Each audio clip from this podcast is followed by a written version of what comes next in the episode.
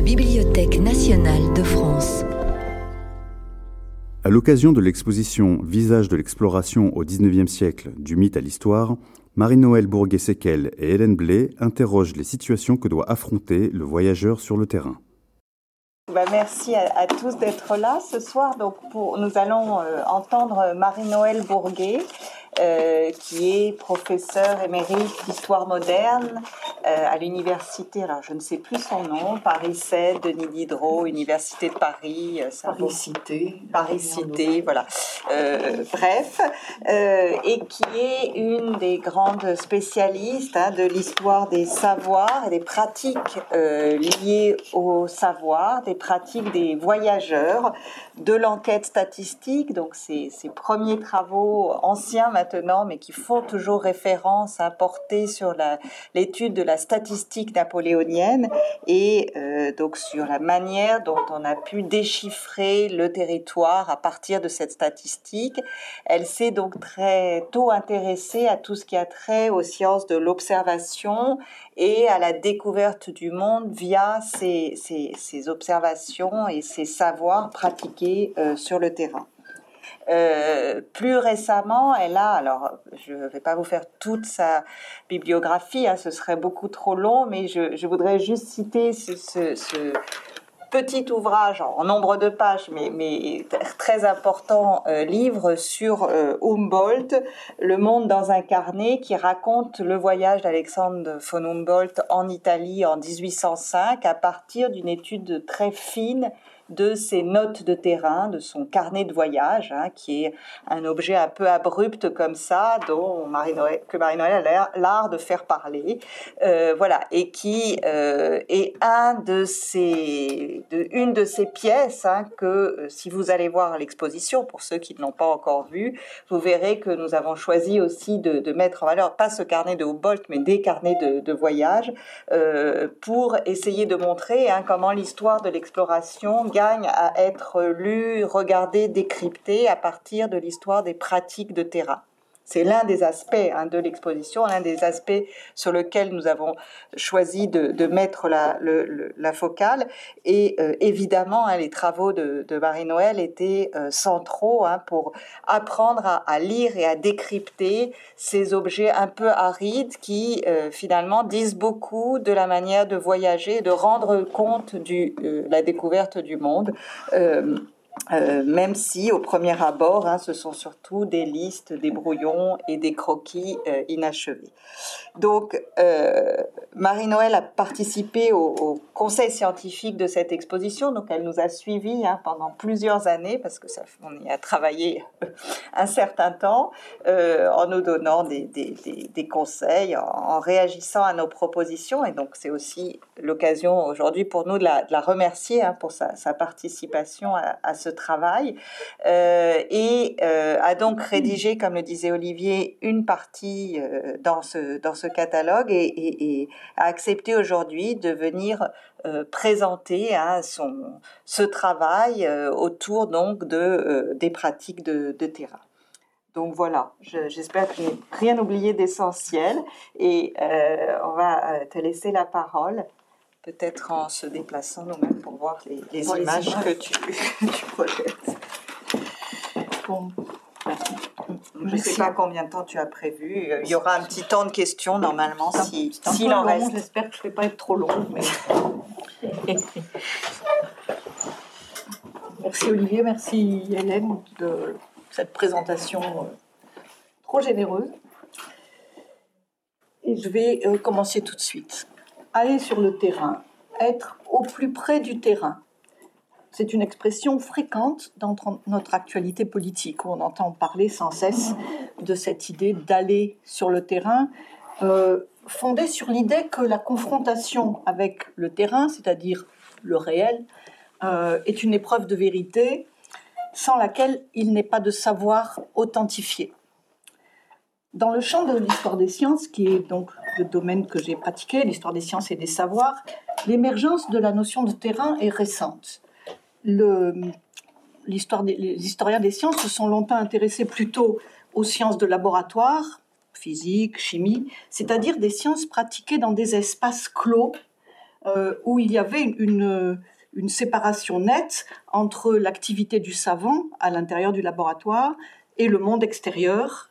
Et, ce partage net ne, faisait qu'il n'y avait pas de mélange euh, entre les deux. Du moins, si on le regarde euh, à première vue, sans aller beaucoup plus loin. Et donc, les historiens des sciences, longtemps, n'ont pas pris beaucoup en considération des disciplines de plein air, disons, comme euh, la géographie, les sciences naturelles, l'anthropologie, l'archéologie même, c'est-à-dire des sciences de terrain, field science, comme on dit en anglais, qui étaient pratiquées, elles, dans des espaces ouverts, poreux, euh, perméables aux, interactions, et sans démarcation claire entre l'activité scientifique et la vie quotidienne du savant. Le renouvellement est venu des anthropologues qui, dans les années 80-90, se sont interrogés, ont questionné leurs propres pratiques de terrain. Euh, au fond, comment se débrouillaient-ils pour concilier leurs enquêtes sur les structures de parenté, sur les relations euh, de pouvoir dans, un, dans une communauté, dans une tribu, comment conciliaient-ils l'objectivité qu'ils revendiquaient avec les impressions, les états d'âme qu'ils enregistraient dans leurs journaux personnels? Il y avait une sorte de, schizophrénie un petit peu comme ça. Et cette réflexion, au fond, a été reprise par les historiens du voyage, les historiens de l'exploration, en, se disant qu'il avait peut-être quelque chose à appliquer aussi euh, à l'histoire des voyageurs et des explorateurs. Comment procédaient-ils pour aborder le terrain, l'ailleurs vers lequel ils étaient envoyés? Euh, comment se passait euh, leur contact. Et j'ai choisi pour euh, symbole de, cette communication sur le terrain cette image assez célèbre qui représente, cette gravure qui représente le navigateur Lapérouse et son équipe lorsqu'ils ont débarqué sur un espace qu'on appelle alors Sakhaline et dont on ne sait pas vraiment si c'est une île ou une presqu'île. Et l'objet que, s'est donné la Pérouse est justement de savoir si c'est une île ou une presqu'île.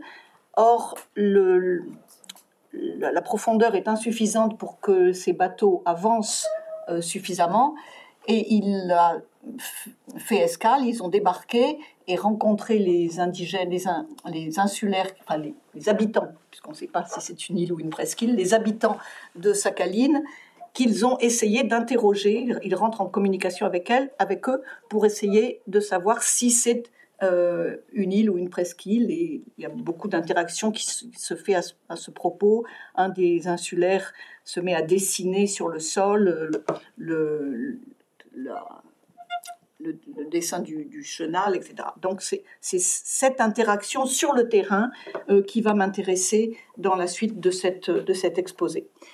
Et ce sont des questions, que se passe-t-il sur le terrain? C'est une question plus facile à poser euh, qu'à résoudre euh, en réalité pour les historiens. Pour une raison de source d'abord, c'est qu'en histoire, à la différence des anthropologues, le contact qu'on a se fait seulement à travers ce que disent les sources, c'est-à-dire à travers ce que généralement, on a seulement le témoignage des voyageurs, on n'a pas le, témoignage des insulaires, par exemple.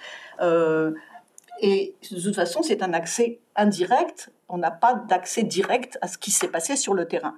Donc ça, c'est le premier problème. Le second, euh, c'est euh, la grande hétérogénéité des formes de voyage entre la fin du XVIIIe et la, et la fin du XIXe ou le début du XXe siècle, euh, des, voyages des savants naturalistes du XVIIIe aux grandes expéditions coloniales du XIXe siècle, il y a évidemment beaucoup de, différences, et ce qui rend difficile d'élaborer une problématique générale, une problématique euh, commune. Aussi, mon propos aujourd'hui sera plus illustratif peut-être que vraiment démonstratif. Je n'ai pas de thèse à défendre. Euh, je voudrais simplement donner à voir, euh, sans prétention aucune à l'exhaustivité, ce qu'a pu être au XVIIIe et XIXe siècle l'expérience des voyageurs arrivant euh, sur le terrain depuis le moment de leur départ, disons, jusqu'à leur retour. je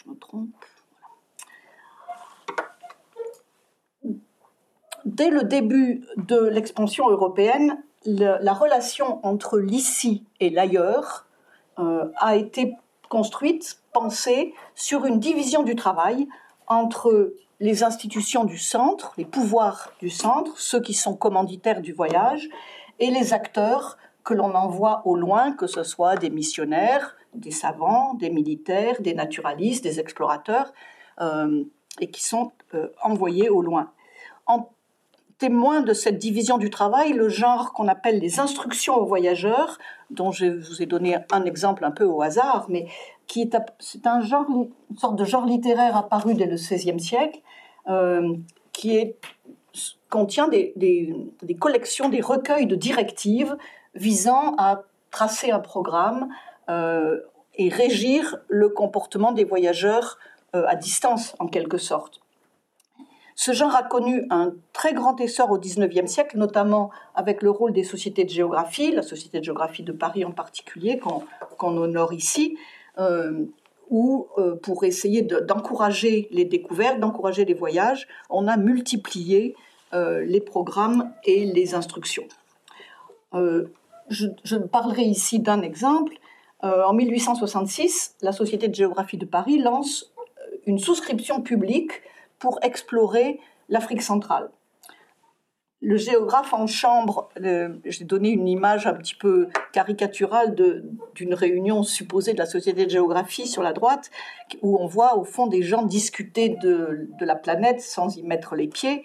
Euh, et dans le cas de cette euh, exploration prévue en 1866, c'est un géographe en chambre, pas du tout un voyageur, Vivien de Saint-Martin qui définit le programme qu'on va fixer aux voyageurs il le prépare comme on tracerait un trait sur une page vierge. Hein. Donc le futur voyageur doit remonter le cours du Nil, bifurquer vers l'ouest, traverser le continent africain en droite ligne, arriver jusqu'à la côte du Gabon. Sur le papier, c'est facile. Euh, et la mission est donc confiée à un jeune officier breton, François Le Saint. Celui-ci se prépare en essayant d'assembler le maximum d'informations qui peuvent lui être utiles et qu'il recopie euh, dans son carnet. Il s'initie par exemple à la géodésie euh, euh, avec, auprès de l'astronome Antoine Dabadi, qui était l'explorateur de l'Éthiopie. Il demande conseil à un autre voyageur, Henri Duveyrier, qui a exploré le Sahara et qui lui l'invite à s'intéresser à des curiosités naturelles, notamment dans la région du Nil, entre autres, je cite, une espèce de carnivore du genre chien que l'on dit hermaphrodite, qui lui l'invite à chercher euh, ce chien.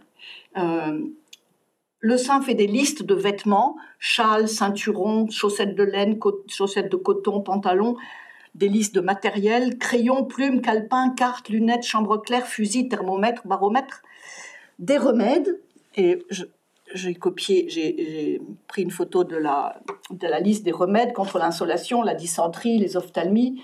Par exemple, il prône contre le scorbut l'acide chlorhydrique en frottant les gencives. Vous essayerez, vous me direz si c'est efficace. Euh, et même pour, pour s'adapter aux mœurs des peuples qu'il rencontrera, il prend note, il copie soigneusement une série de ce qu'il appelle des mots sales, euh, et une série d'expressions injurieuses, c'est-à-dire ce qu'il faut éviter de dire en réalité. Et il, essaye de noter la prononciation euh, pour arriver à se faire comprendre. Euh, de même, il liste quelques coutumes à respecter. Un exemple, chez le sultan Moussa, il ne faut pas avoir de parasol, c'est le droit du souverain seul d'emporter. Donc, ce sorte de vademecum est une fait de consignes, de conseils pratiques, de bribes de savoir, euh, d'énigmes à résoudre. C'est une sorte de bric-à-brac assez hétéroclite, mais qui est assez représentatif de la façon dont on se représente depuis Paris, l'ailleurs lointain à explorer. Quelques mois plus tard, le Saint se trouve sur les rives du Nil. Et là, euh, c'est le choc du réel, on pourrait dire. Euh, il est submergé de bruits, de sensations nouvelles. Il dit qu'il y a des coqs qui chantent toujours, il y a le tohu-bohu de la foule, il y a des querelles entre Arabes et Européens. Sur le fleuve, il circule entre des îles couvertes de végétation et de verdure, et il a l'impression, je cite, d'être dans un labyrinthe perdu dans les herbes à la recherche d'un chemin. Les mots lui manquent pour décrire la nature, des plantes grimpantes à la senteur délicieuse, des grues, différentes espèces d'oiseaux, des singes. J'entends la voix du premier hippopotame. Bientôt, il doit affronter des situations imprévues son chamelier d'abord refuse de partir un mardi. Et on lui dit que le mardi est un jour de mauvais augure chez les musulmans. Il doit donc se résigner à attendre le jeudi. Il veut faire l'ascension d'une colline. Ses porteurs refusent de monter les instruments au sommet de la colline. Enfin, il prend conscience de sa propre impuissance face à ces situations. À 8h30, je veux arrêter mon chameau pour prendre le croquis des montagnes. J'ai beau crier halte, on ne me comprend pas, ou l'on fait semblant. Je me fâche, on finit par comprendre que je veux m'arrêter, je repars au bout d'un quart d'heure. Donc, la préparation de Le se fondait sur le présupposé que sa conduite se réglerait au loin selon des instructions qu'il avait reçues à Paris. C'est ce que le, sociologue Justin Stegel a appelé l'hétéronomie du voyageur, c'est-à-dire l'idée que le voyageur suit des règles qui lui ont été fixées au loin. Il n'est pas autonome, il suit des règles fixées par d'autres. Mais en réalité, cette hétéronomie supposée a volé en éclats dès le premier moment, euh, dès que l'ici et maintenant euh, du voyageur est devenu ailleurs euh, et a imposé son étrangeté.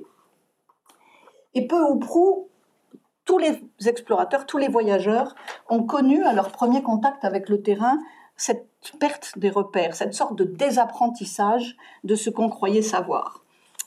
Quelques exemples. Alexandre de Humboldt, arrivant euh, en Amérique, lorsqu'il met, met, le pied sur la côte du Venezuela en juillet 1799, avec le botaniste français Aimé Bonpland. Humboldt décrit leur arrivée comme s'ils étaient frappés de folie. Nous sommes ici dans le pays le plus divin et le plus riche. Plantes merveilleuses, gymnotes, tigres, armadilles, singes, perroquets, quels arbres Des cocotiers de 50 à 60 pieds de haut, la Ponciana pulcherrima avec des bouquets d'un pied de haut, des fleurs d'un rouge magnifique, des bananiers, une masse d'arbres avec des feuilles monstres et des fleurs parfumées de la grandeur de la main, dont nous ne savons rien. Et quelle couleur possèdent les oiseaux, les poissons, même les écrevisses? Bleu de ciel et jaune. Nous nous promenons jusqu'à présent comme des fous. Bonplan assure qu'il perdra la tête si ces merveilles ne cessent pas bientôt. Donc tout, leur savoir de botaniste est complètement euh, dérouté euh, par ce qu'ils voient. Autre perte des repères, euh, les voyageurs se trouvent face à des espaces qu'ils pensent inconnus et ils découvrent que ces espaces sont souvent déjà connus, déjà parcourus par d'autres. René Caillet, par exemple, qui marche dans la direction de Tombouctou et qui traverse des espaces désertiques qui lui paraissent indéchiffrables, il ne sait pas s'y se, retrouver, découvre avec Henri envie que les Arabes savent se repérer. Une dune, un rocher, la différence de la couleur du sable, quelques touffes d'herbe sont pour eux des signes infaillibles. Des espaces enfin qu'ils pensent comme naturels, vierges, alors qu'ils sont en fait déjà des territoires placés sous un pouvoir, délimités par des frontières, même si elles sont invisibles aux voyageurs.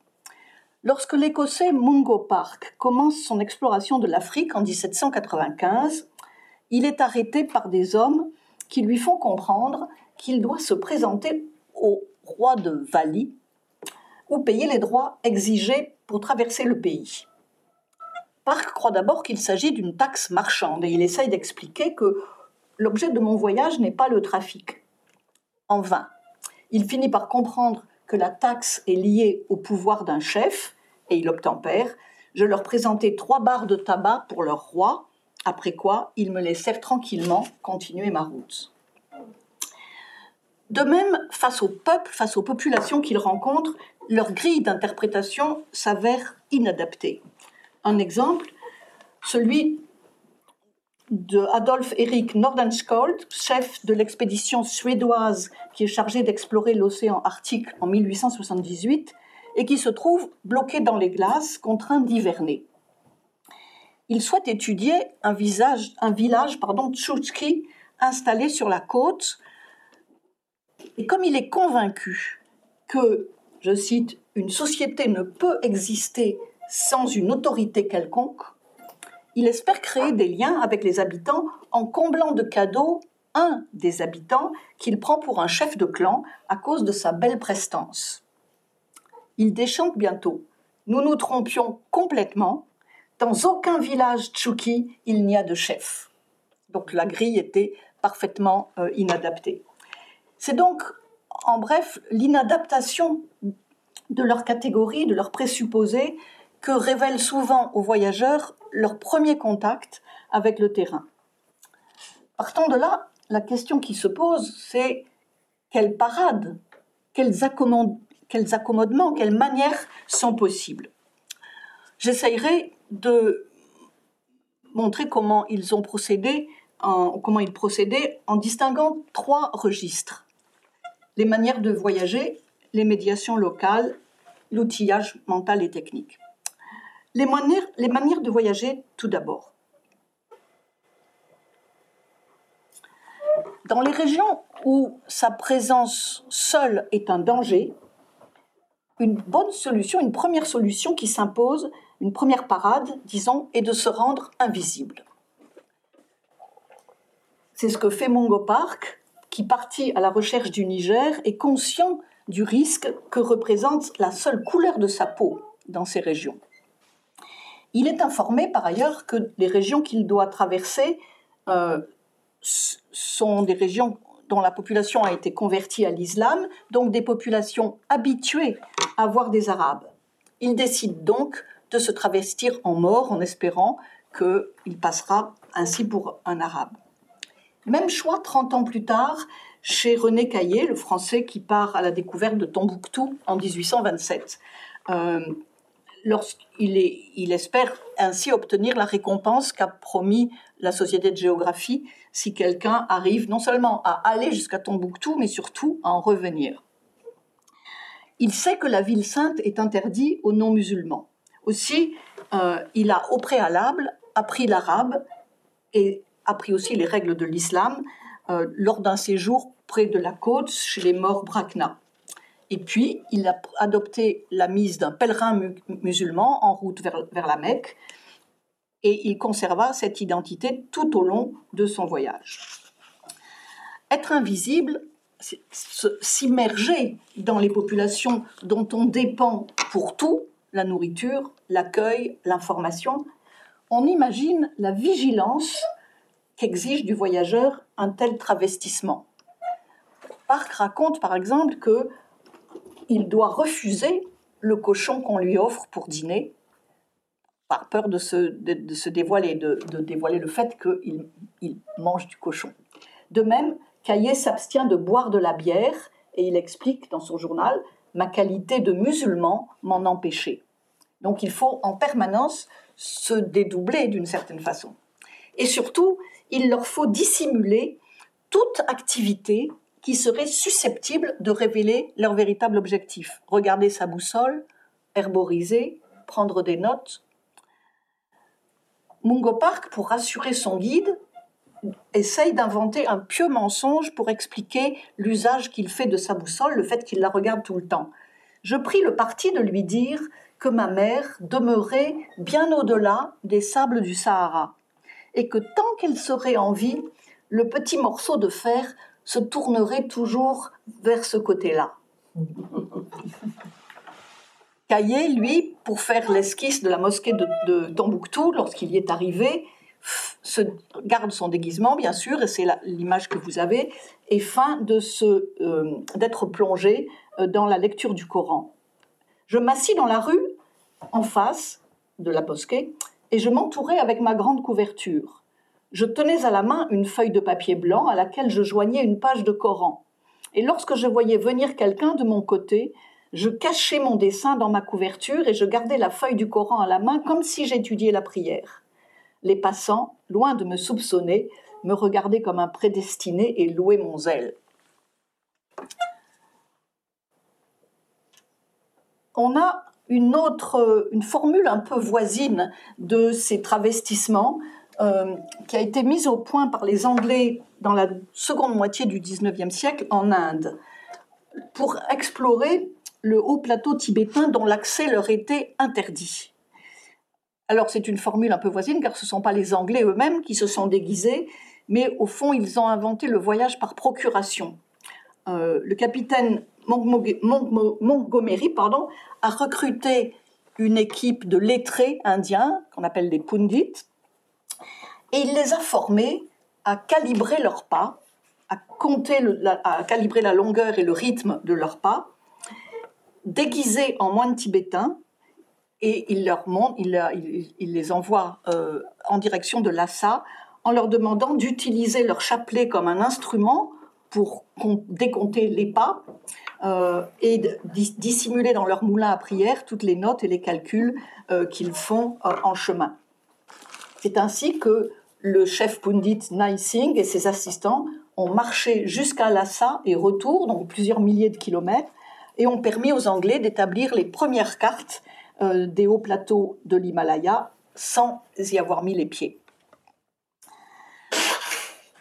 Donc on voit comment pour tous ces explorateurs invisibles, c'est leur faculté d'adaptation, même leur faculté de dissimulation, euh, si on veut, de presque de dilution dans le milieu environnant, euh, qui a été la condition de leur réussite. À Tombouctou, l'invisibilité de Caillé a été si parfaite qu'il a quitté la ville, après y avoir séjourné quelques jours, sans que son passage laisse aucune trace dans la mémoire des habitants, au point d'ailleurs qu'on a pu se demander s'il était allé, euh, puisqu'il n'y avait euh, aucune trace. Mais il avait pris des notes, donc. Voilà pour l'invisibilité.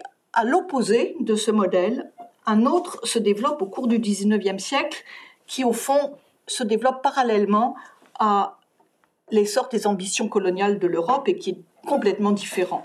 Celui de l'expédition militaro-scientifique, dont l'expédition de Bonaparte en Égypte a donné le premier exemple, euh, mais que déjà le deuxième voyage de Mungo Park en Afrique laissait euh, prévoir en, en, 1805. Lorsque Park repart, il, est envoyé une seconde fois en Afrique, c'est un voyage tout différent du premier. Cette fois, il n'est pas seul, mais escorté d'une quarantaine de soldats et de quelques charpentiers pour construire une chaloupe pour naviguer sur le Niger.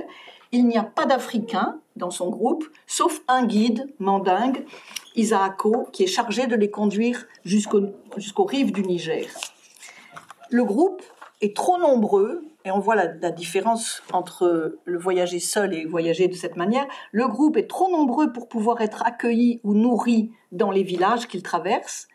Il n'a pas de contacts locaux susceptibles de lui fournir des informations.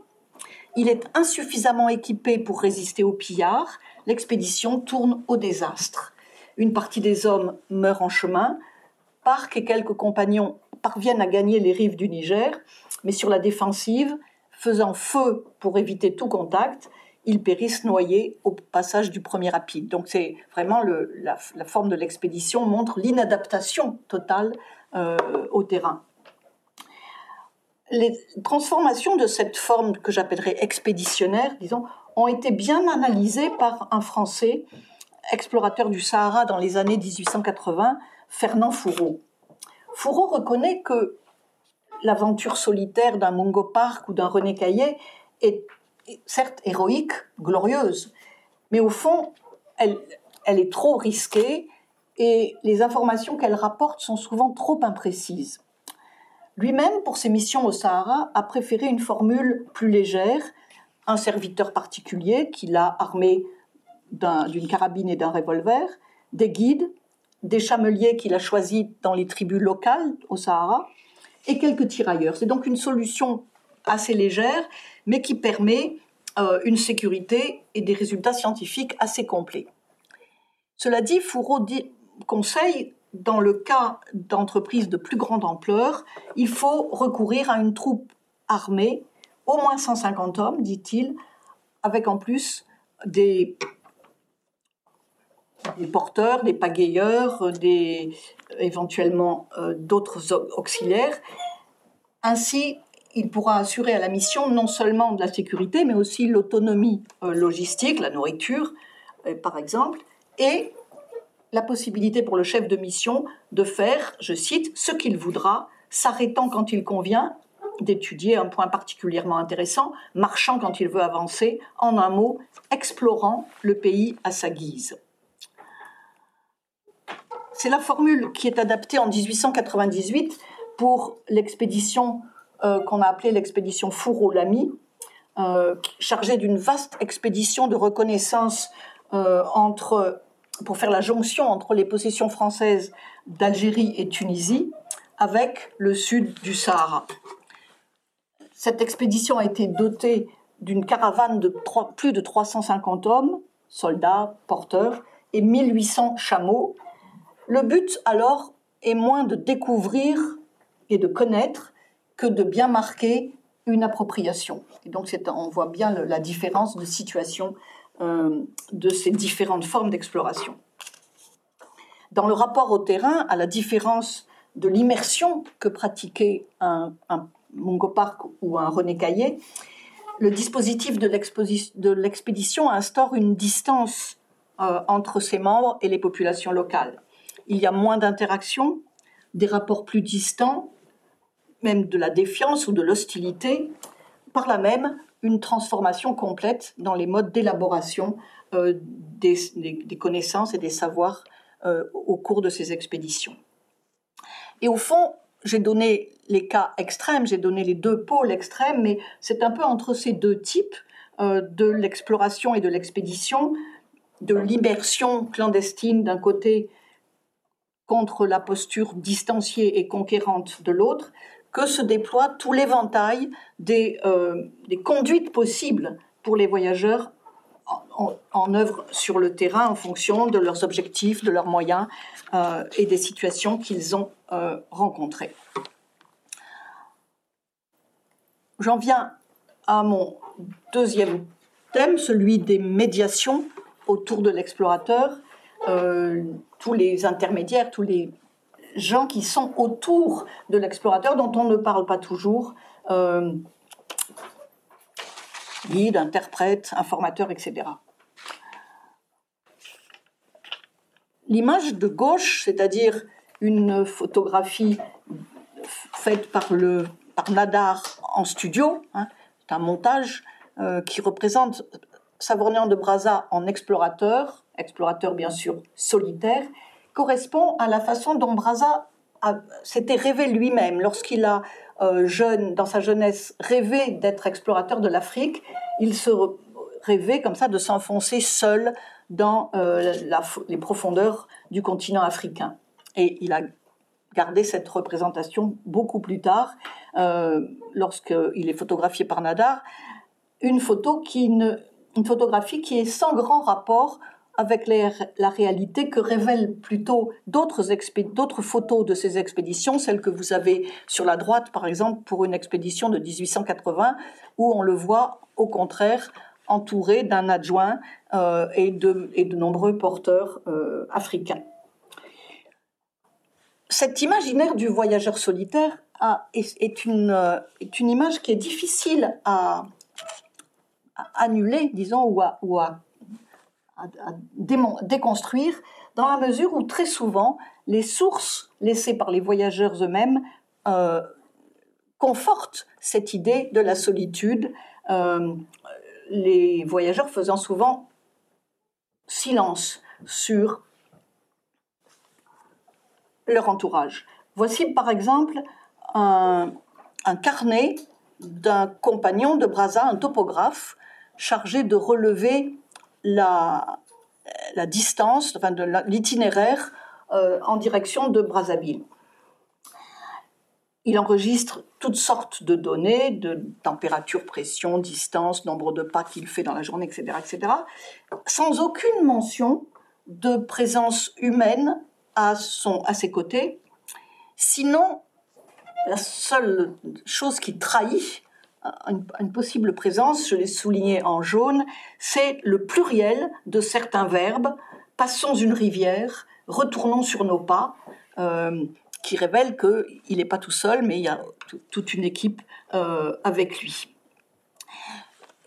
Et de même que les voyageurs ont, conforté eux-mêmes cet imaginaire du héros solitaire, de même l'historiographie a longtemps aussi repris à son compte euh, cette thématique euh, jusqu'aux années récentes où plusieurs études ont mis en lumière la présence autour de l'explorateur de tout un entourage de guides, interprètes, informateurs, compagnons obscurs, disons, euh, y compris souvent les épouses même euh, de certains explorateurs. Mais ce thème ayant été traité il y a 15 jours par Camille Lefebvre et, Hélène Blé, peut-être certains d'entre vous ont déjà entendu euh, la conférence d'il y a 15 jours. Je m'y arrêterai peu ici, sinon pour évoquer la, la place de ces médiateurs, de ces intermédiaires dans l'accès au terrain et dans la collecte euh, d'informations, la production de connaissances. En réalité, en fait, il était très très rare qu'un explorateur se trouve seul, euh, absolument seul. Lorsque Mungo parle, évoque sa solitude, par exemple, c'est plutôt pour exprimer son sentiment, le sentiment qu'il ressent lorsqu'il quitte la compagnie des Européens euh, pour s'enfoncer dans l'inconnu. Ou bien dans des circonstances extrêmes, lorsque par exemple il a été trahi ou abandonné par un guide et que, malgré la faim et la soif, il décide de poursuivre je continuais à m'enfoncer dans le désert, dirigeant ma route d'après la boussole. Mais de tels moments, finalement, étaient assez exceptionnels. L'exemple de René Caillé le montre. Bien que sa fausse identité, puisqu'il est supposé euh, être un pèlerin marchant vers la Mecque, euh, le contraigne à une certaine prudence pour ne pas se trahir, Caillé a toujours soin de recruter pour chaque étape les compagnons qui sont absolument nécessaires à sa progression, c'est-à-dire un porteur pour son bagage, un guide pour le conduire. Et même lorsqu'il le peut, il se joint à une caravane qui marche dans sa direction. Par exemple, lorsqu'en avril 1827, il commence son grand voyage vers Tombouctou, euh, il se joint à un groupe de marchands euh, qui va dans sa direction et lui-même a recruté un porteur, un guide, Ibrahim, ainsi que la femme de celui-ci, qui est chargée des ustensiles de cuisine et qui assurera la préparation des repas. Lorsqu'Ibrahim et sa femme parviennent dans euh, leur village d'origine et donc vont cesser d'accompagner euh, Ibrahim lui-même s'occupe de recruter un nouveau guide euh, pour le remplacer, Lamfia, qui servira à Caillé de guide, d'interprète. L'Amphia introduit le voyageur à l'arrivée dans un nouveau village, il l'accompagne à la mosquée, il l'informe sur les ressources et les plantes locales, il l'aide à se soigner lorsqu'il est malade. J'avais témoigné à l'Amphia le désir d'avoir du tamarin pour soigner ma fièvre. Il s'empressa d'envoyer son frère en chercher dans le bois voisin. Outre les informations que le voyageur peut trouver auprès de son guide en cheminant, euh, met aussi à profit chacune de ses haltes euh, lorsqu'il séjourne dans un village pour s'informer. Un soir, arrivé dans un village, il dessine sur le sol le cours du Niger, supposé du Niger, jusqu'à sa source, c'est-à-dire il dessine l'origine du fleuve. Et montrant la source, il s'enquiert du nom qui est donné. Ils me répondirent Falou, commencement, car ils n'ont pas d'autre expression pour exprimer source. Ainsi, de proche en proche, on voit comment se trouve mobilisée toute une chaîne de partenaires, plus ou moins nombreux, plus ou moins durables, plus ou moins fiables, euh, qui se trouvent mobilisés par le voyageur et qui rythment son avancée, mais qui signent aussi sa dépendance complète, tant matérielle que cognitive, à l'égard de ces médiateurs. C'est donc une relation très étroite qui se noue entre le voyageur et ses euh, interlocuteurs locaux. Il arrive que cette relation tourne mal, que le voyageur soit trompé, mal renseigné, abandonné. Caillé encore. Le guide que m'avait donné Ahmed Dou, le roi de la tribu des Brakna, refusa de me conduire plus loin. J'employais tous les moyens que j'avais en mon pouvoir pour le retenir, je ne pus y réussir. Il voulut absolument retourner au camp de son maître. Mais il y a d'autres exemples euh, qui sont euh, des liens qui se tissent entre l'explorateur et son guide euh, lorsque l'expérience partagée réussit à créer des liens étroits. Je n'ose dire d'amitié, mais en tout cas des liens étroits. On peut évoquer ici quelques duos célèbres. Celui qu'a formé Charles de Foucault, l'explorateur Charles de Foucault, avec un rabbin, Mardoché Abissérour. Celui-ci, Mardoché, est un érudit, grand voyageur, qui a été un temps correspondant de la Société de géographie. Et pour faciliter le voyage de Foucault, il lui a suggéré de se déguiser en juif russe en exil. Et c'est lui qui le dirige dans ce rôle d'emprunt, euh, qui sert d'intermédiaire auprès des communautés juives locales et qui le guide dans son exploration du Maroc en 1883 et 84, région que lui-même a beaucoup sillonnée comme marchand lorsqu'il était plus jeune. Il assiste aussi dans ses relevés topographiques, euh, cachant les instruments, détournant l'attention des curieux. Pourtant, aucune symétrie dans cette relation entre Foucault et Mardoché. Antisémite, Foucault ne mentionne pas le nom de Mardoché dans son récit, donc il est complètement invisibilisé. Un exemple peut-être d'une relation d'estime mieux partagée euh, est celle que suggère le double portrait euh, qui rassemble l'ingénieur des mines Joseph Martin aux côtés de son guide, le Tungouz Boris Grisnoukhin, avec qui il a exploré la Sibérie entre Léna et Amour euh, entre 1879 et 1880. Sur sa vareuse, Boris arbore fièrement la médaille que lui a décerné le ministère de l'Instruction publique pour l'aide qu'il a apportée euh, à, Martin. Ou bien, autre exemple encore, euh, celui de l'explorateur Jules Crevaux et d'Apatou, son guide, ancien esclave évadé, qu'il a rencontré sur le fleuve Maroni en Guyane en 1877 et qui est devenu le compagnon de tous ses voyages. Ensemble, Crevaux et, Maro et Apatou ont parcouru plus de 10 000 kilomètres à pied ou en, pirogue à travers l'Amazonie. Un passage du journal de Crevaux peut laisser filtrer l'amitié du voyageur pour son compagnon et son émotion lors, d'un accident. 11 heures et quart. Apatou est enlevé par un caïman qui le saisit par la jambe à bord du radeau à côté de moi. Il se retient au radeau de toutes ses forces. Il pousse des cris. Tout autre qu'Apatou eût été perdu. Il a eu la présence d'esprit de se cramponner à une liane qui amarrait les bois du radeau par le milieu. Il m'a tendu la main droite et j'ai pu l'enlever malgré le caïman qui n'a lâché prise qu'à fleur d'eau. Apatou revient en France avec Crevaux.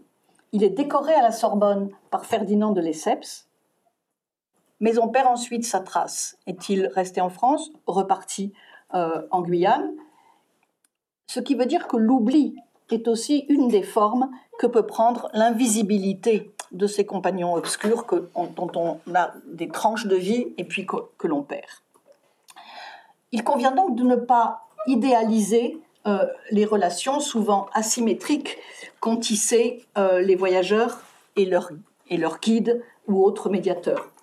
Celles-ci, néanmoins, s'offrent comme des exemples assez parlant de la collaboration, de la coopération, contrainte ou, volontaire, mais étroite, euh, qui permet de, parler à propos de tous les savoirs qu'ont construit les explorateurs, de co-construction ou de construction conjointe. C'est vraiment des, savoirs qui ont été produits euh, par la collaboration euh, des deux. Après les manières de voyager, après le rôle des intermédiaires, un point encore est à évoquer dans le rapport des explorateurs à leur terrain, celui de l'outillage matériel et mental avec lequel il tente, une fois passé la, stupéfaction première, d'appréhender les lieux et les peuples. Et quelques objets ici tiennent un rôle particulièrement important. C'est le journal du voyageur, ses instruments, ses collections, c'est-à-dire ce qui est à la fois l'équipement nécessaire à son travail et en même temps le symbole de son lien avec la, avec la métropole, le symbole de sa mission. Euh, ce sont donc des objets à protéger à tout prix. Je remets mon grand cahier dans la caisse Navigation trop dangereuse, note Jules Crevaux au moment où il franchit un rapide d'une rivière amazonienne. Des objets à protéger, mais des objets qui sont aussi dangereux, qui peuvent être dangereux en trahissant le voyageur. Cahier. Je portais toujours dans mon sac un arrêt de mort, dit-il à propos des journaux, des notes, des feuilles qu'il conserve toujours avec lui, malgré le risque qu'elles lui font courir car il sait que ces feuilles seront au retour la seule preuve susceptible d'authentifier son voyage.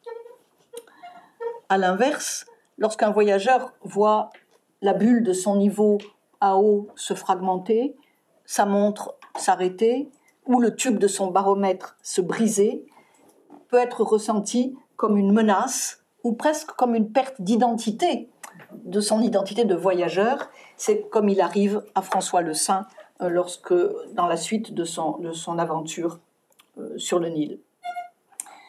Pour détailler la manière dont ces outils sont mobilisés sur le terrain, j'évoquerai rapidement quelques thèmes.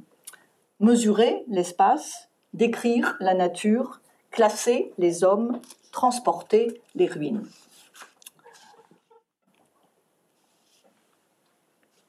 Euh, j'ai dû aller trop vite. Voilà. L'espace mesuré, d'ailleurs, d'abord. Revenons au carnet du topographe Cholet dont je parlais tout à l'heure, en marche vers Brazzaville. Il décrit un horizon au ras du sol, ravins, plaines, arbres rabougris, villages, rivières passées, suivant collines. Il cherche des repères auxquels accrocher son regard, six palmiers alignés à gauche. C'est par une vision à l'horizontale, portée par l'horizon proche, qu'un voyageur éprouve d'abord l'espace où il chemine. C'est ce que la, phénoménologie appelle l'espace odologique, l'espace dont on fait l'expérience à la, à la plante de ses pieds. Pour échapper à cette horizontalité, Mungo Park essaye de grimper au sommet d'un arbre dans l'espoir, dit-il, de découvrir de la fumée ou quelque autre trace d'habitation humaine. Au milieu des dunes du Sahara, Fourreau fait de même en cherchant à prendre de la hauteur. Je fais l'ascension d'un gour qui domine un chaos de croupes, tantôt aigus, tantôt arrondis. Des touffes de verdure piquent les flancs lisses et unis des dunes. Même recherche de surplomb pour René Primevert-Lesson, chirurgien à bord de la Coquille en 1824, lorsqu'après des jours de mer, il met le pied sur la côte de Nouvelle-Zélande. Un petit sentier nous conduisit vers les montagnes. Nous eûmes un coup d'œil magnifique. La vaste étendue de la baie s'offrit à nos regards. Monsieur de Blois se promit d'y revenir pour prendre des, positions géographiques de plusieurs points, avec un sextant. Ce que note le son ici, c'est que c'est en passant du coup d'œil à la mesure que s'opère pour le voyageur la traduction de l'expérience physique du terrain en un savoir sur l'espace.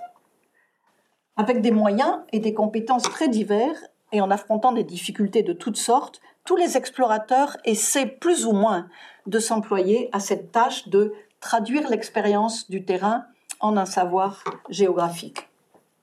Caillé, qui n'a pas d'autre équipement qu'une boussole, qu'il ose en général pas sortir de sa poche d'ailleurs, euh, cherche des palliatifs à cet instrument.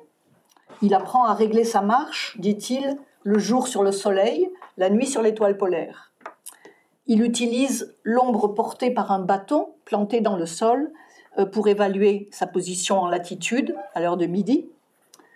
il essaye de calculer les distances parcourues d'après en comptant le pas régulier du chameau et en extrapolant. Pour d'autres, même s'il leur est possible de manier ouvertement leurs instruments, il reste la gêne, souvent l'empêchement que représente la curiosité des populations locales. Une foule de naturels entoure les observateurs, sans qu'on puisse les éloigner. Observation douteuse, note agacée, l'hydrographe de l'astrolabe de l'astrolabe du Mont d'Urville. De même, Fernand Fourreau, à Biskra, auteur du Soleil prise au théodolite, faite au milieu de curieux, réellement bien gênants. Ou bien ce sont simplement des obstacles liés aux conditions matérielles, à l'environnement. Mouches et moustiques pour les officiers de Dumont d'Urville sur la côte euh, australienne, froid extrême pour l'équipe de, de Nordenskold qui essaye d'observer les variations magnétiques dans une hutte de glace où ils n'ont pas pu mettre un réchaud parce que ça serait en métal et il ne faut pas détourner les, boussoles. Euh, vent et chaleur au Sahara qui endommagent les appareils, euh, les chronomètres et les montres et les appareils photographiques de fourreau. toujours donc cette fragilité euh, des instruments. Mon dernier thermomètre s'est cassé aujourd'hui, se désole Heinrich Bach le 22 janvier 1854. Podomètre dérangé, signale Cholet en marge, pas de cette page, mais d'une autre page du carnet, pour signaler que certains chiffres qu'il a enregistrés sont sans doute erronés. Quelles que soient les difficultés, s'impose à tous la nécessité de garder trace de leurs opérations par une stricte discipline d'enregistrement. Caillet, dès qu'il le peut, en se cachant derrière un fourré ou en attendant le soir, transcrit au crayon les mesures et les observations topographiques qu'il a essayé de mémoriser dans la journée. Le 15, nous nous mîmes en route à 6 heures. À l'est, environ un demi-mille, puis nord-est, 3000, roche granit à l'est, un quart nord-est, 4000, sol, sable. À l'est, 3000, même sol cultivé. On imagine la discipline de la prise de notes, de la tenue d'un journal qui finit par construire complètement l'identité du voyageur. Au point que Heinrich Bach, dont je parlais tout à l'heure, après la perte de son dernier thermomètre, s'efforce de maintenir la discipline de l'enregistrement. Il ne peut plus enregistrer les températures, alors il leur substitue des observations météorologiques aussi précises et détaillées que possible pour que quand même on puisse garder une image du temps euh, qu'il faisait au cours de son voyage. La nature maintenant. On a vu tout à l'heure que c'est un élément majeur dans le dépaysement des premiers moments. Elle n'est pas au premier rang des objectifs qui sont fixés aux voyageurs du 19e, à la différence du 18e siècle, par exemple. Euh, on compte peu de naturalistes dans les rangs des explorateurs du 19e siècle. Certes, il y a Alcide d'Orbigny, envoyé par le Muséum d'histoire naturelle, qui est un, dans les années 1830 une sorte de pendant euh, du voyage de Humboldt et Bonpland pour l'Amérique du Sud.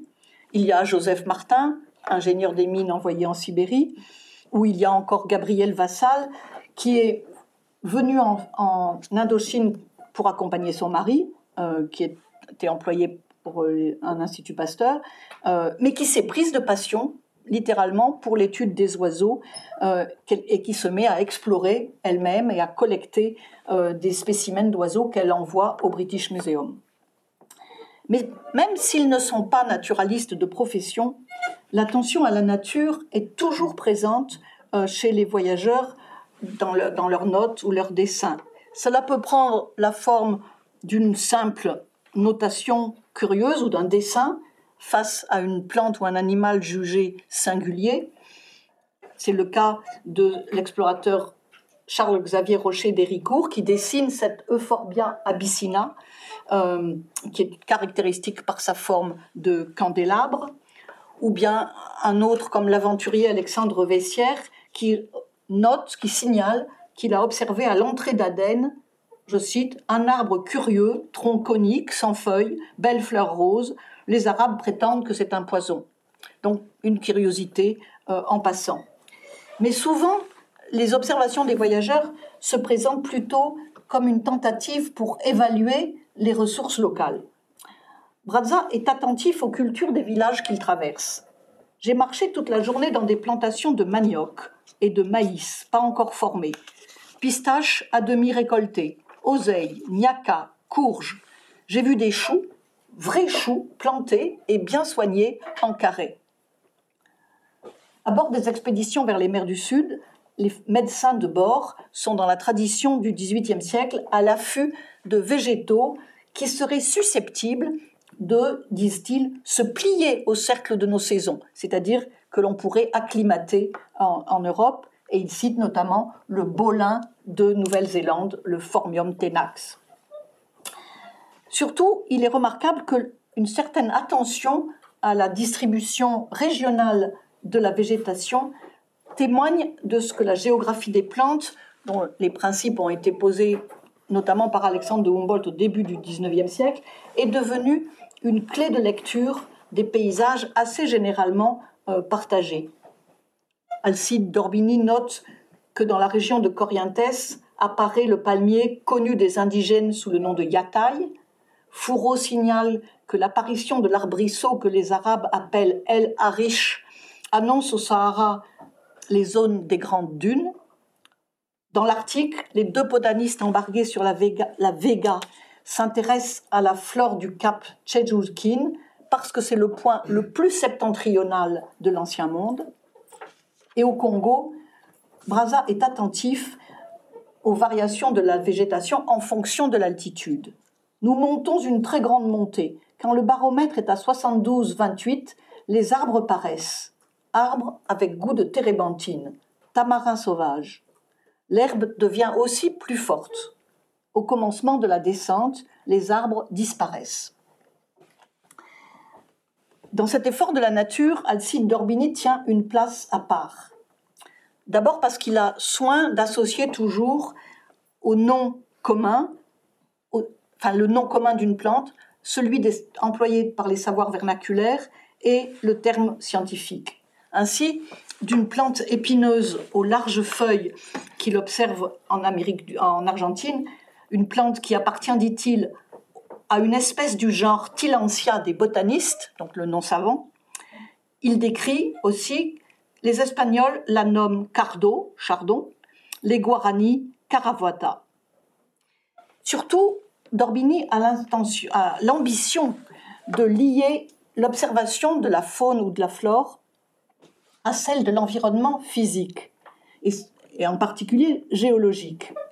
Son intérêt pour la géologie le conduit à fouiller le sable des rivières et des bords marins, à étudier la répartition stratigraphique qui permettrait d'articuler l'étude des plantes et des animaux fossiles que l'on trouve dans certaines couches et l'empilement des terrains sédimentaires. Autrement dit, il cherche un des premiers à articuler l'histoire de la nature et l'histoire géologique de la Terre.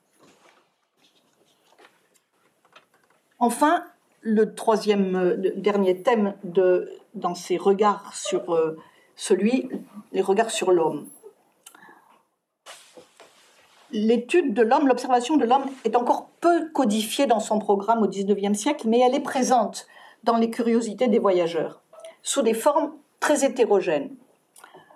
En 1840, Joseph Ponce d'Arnaud collecte dans la région du Nil Blanc des objets fort curieux, entre autres, dit-il, un casse-tête de cornes de rhinocéros. Mais c'est plutôt à titre de curiosité. Dans les mêmes années, au contraire, l'explorateur d'Abyssinie Théophile Lefebvre essaye d'apprendre la langue du tigré, rédige un vocabulaire, se montre attentif aux prononciations. Il faut tirer le son du fond du gosier, explique-t-il. En Amérique du Sud, Alcide d'Orbigny s'intéresse au mode de vie des peuples de la Pampa. Il apprend le guarani, il recueille plusieurs vocabulaires, étudie les pratiques funéraires et les connaissances astronomiques des Telwetch dans la Pampa. En Sibérie, Joseph Martin compose une riche collection d'objets et de costumes et décrit la vie et les mœurs des Tungus qu'il a côtoyés pendant sa traversée de la Sibérie. Il a partagé leur, leur quotidien jusqu'à renoncer pour lui-même à aucun privilège, à tout privilège, que ce soit un morceau de sucre ou même un morceau de viande, afin de respecter le sens aigu de l'égalité de ses compagnons. Tous ces observateurs ont en commun un point, ce qui est leur goût de classer, et leur goût de classer en fonction de critères physiques. Martin prétend que malgré, malgré leur ressemblance, ils notent leur ressemblance, teint jaune, cheveux noirs, taille petite, peu ou point de barbe, mais malgré ces ressemblances, dit-il, les Tungus et les Yakuts forment bien deux races distinctes, sans qu'on sache vraiment en quoi elles sont distinctes. Et cette part belle faite à la volonté de classer physiquement se traduit dans le goût du siècle pour les collections anatomiques et pour les mesures anthropométriques. Primevert Lesson, à bord de la coquille, achète à un Maori de Nouvelle-Zélande, en échange d'une livre de poudre, une curiosité anatomique, à savoir, il décrit, une tête d'homme desséchée. Un peu plus tard, le phrénologiste Alexandre Dumoutier, qui est embarqué avec Dumont d'Urville vers les mers du Sud, essaye en vain de convaincre les insulaires de lui fournir des crânes de, leurs congénères défunts.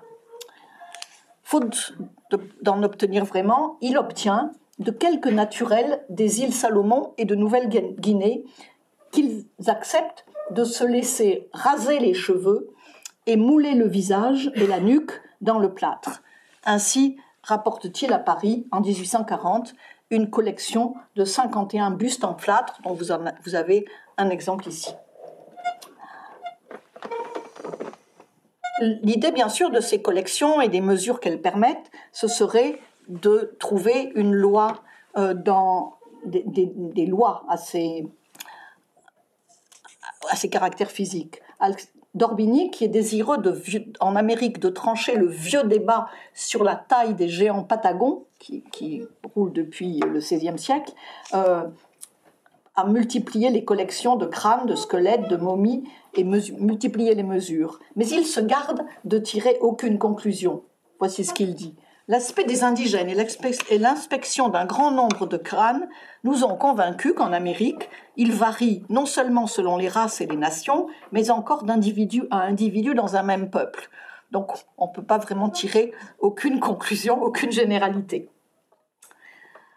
Parallèlement à, euh, à ce goût de l'anthropologie physique, l'observation de l'homme s'est développée aussi depuis l'époque moderne dans une toute autre direction qui est l'étude du passé de l'homme par le moyen d'abord de l'érudition, l'étude des textes antiques, de l'histoire et bientôt de l'archéologie. Longtemps, cet intérêt historique a été centré sur la Méditerranée et le Proche-Orient, domaine des antiquaires, destination euh, des premières expéditions en Égypte ou en Morée, par exemple. Mais peu à peu, l'intérêt pour les civilisations passées et leurs vestiges a gagné au XIXe siècle d'autres régions du monde nouvellement explorées. L'Amérique d'abord. Humboldt s'est passionné pour les civilisations précolombiennes. Sur le modèle de, l'allemand Winkelmann, euh, il a cherché, qui, Winkelmann avait fait euh, pour la civilisation grecque, euh, il avait associé l'art des anciens Grecs au climat de la Méditerranée. Seulement en Grèce avait pu naître un tel art à cause, une telle civilisation à cause de son climat. Il essaye de faire la même chose en Amérique en mettant en parallèle, en correspondance, les rudes paysages de la cordillère des Andes avec l'aspect des vestiges monumentaux laissés par les civilisations incas euh, ou mexicaines. Et Alcide d'Orbigny va reprendre cette même curiosité en prospectant euh, des sites incas, suivis ensuite par le photographe Désiré Charnet qui mène plusieurs campagnes de fouilles au Mexique, dans le Yucatan. Et il rapporte des collections de poteries, des statuettes, des bas-reliefs, ainsi que des moulages et des milliers de photographies euh, comme euh, celle-ci. L'Amérique donc, mais aussi l'Asie. en février 88, après avoir exploré les ruines, les ruines de plusieurs sites du Mekong, l'architecte Louis Fournereau parvient à Angkor. En pleine nuit, il est littéralement saisi de stupéfaction. Un rayon de lune transperce les nuages. Des bassins, des colonnades, un portique, des tours démantelées nous apparaissent un instant, puis tout rentre dans l'ombre. Ici aussi, une fois la surprise passée, l'approche du terrain se fait par la mesure.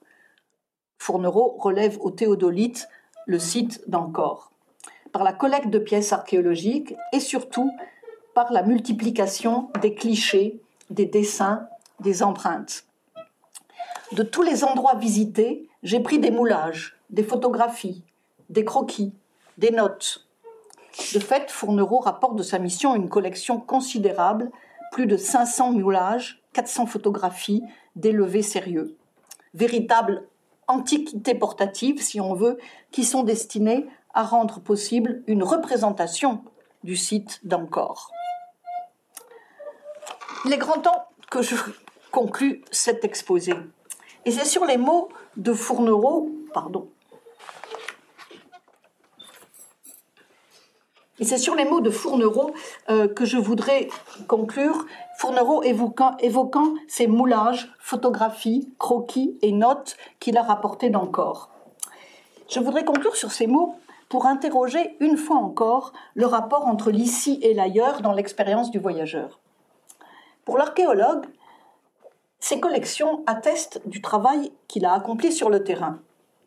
Outre les données topographiques et les mesures, ces dessins, ces moulages, ces photos doivent permettre de figurer le site et de donner la possibilité à ceux qui n'ont pas fait le voyage de le représenter. Idéalement, c'est une sorte d'adéquation qui est visée entre le terrain visité et sa représentation. presque une sorte de carte à l'échelle 1-1, euh, comme le rêvait euh, Borges, euh, que devrait représenter, si, on avait pu mouler tout le site, on, aurait une, carte exacte de, l'ensemble du site. Et à des degrés divers, c'est toujours un peu à cette adéquation idéale qu'est évalué le retour des voyageurs, enfin au retour des voyageurs, le matériau qu'ils ont euh, rapporté.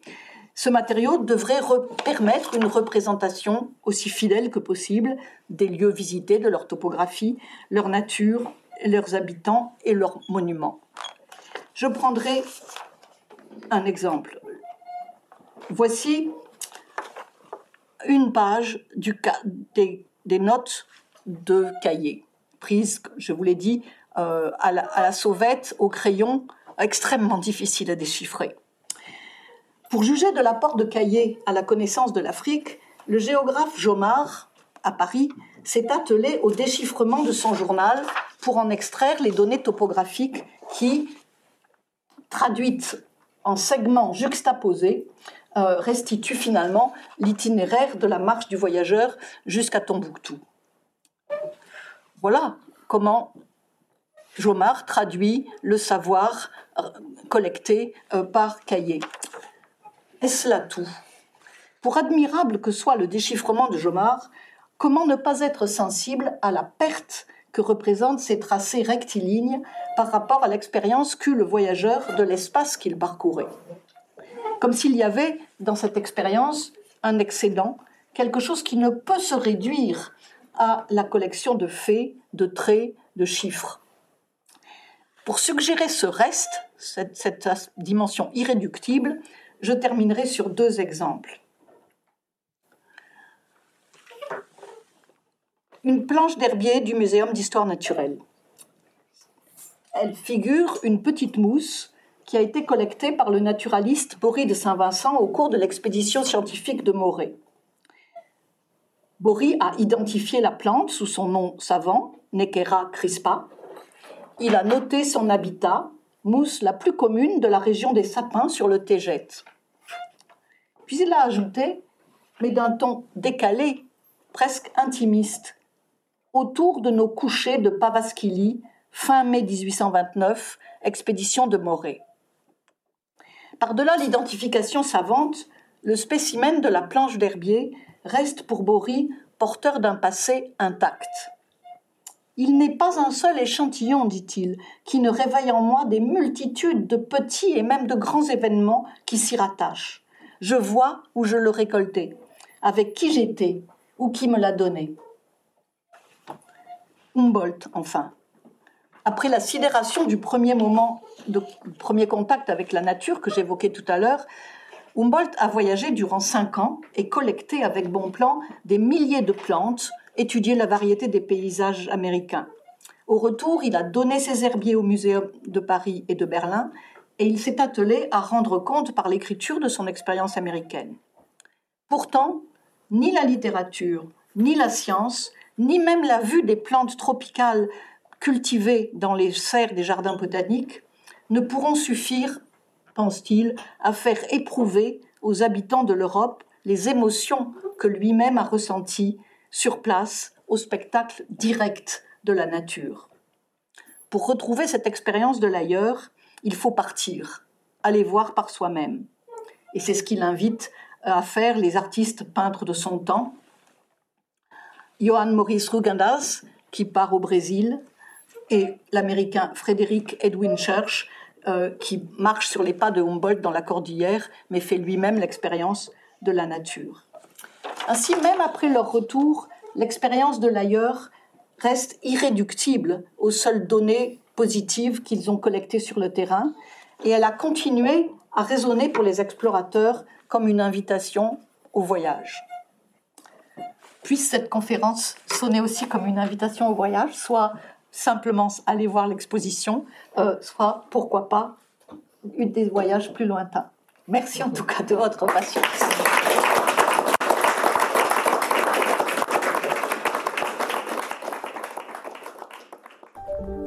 Vous venez d'écouter un podcast de la Bibliothèque nationale de France.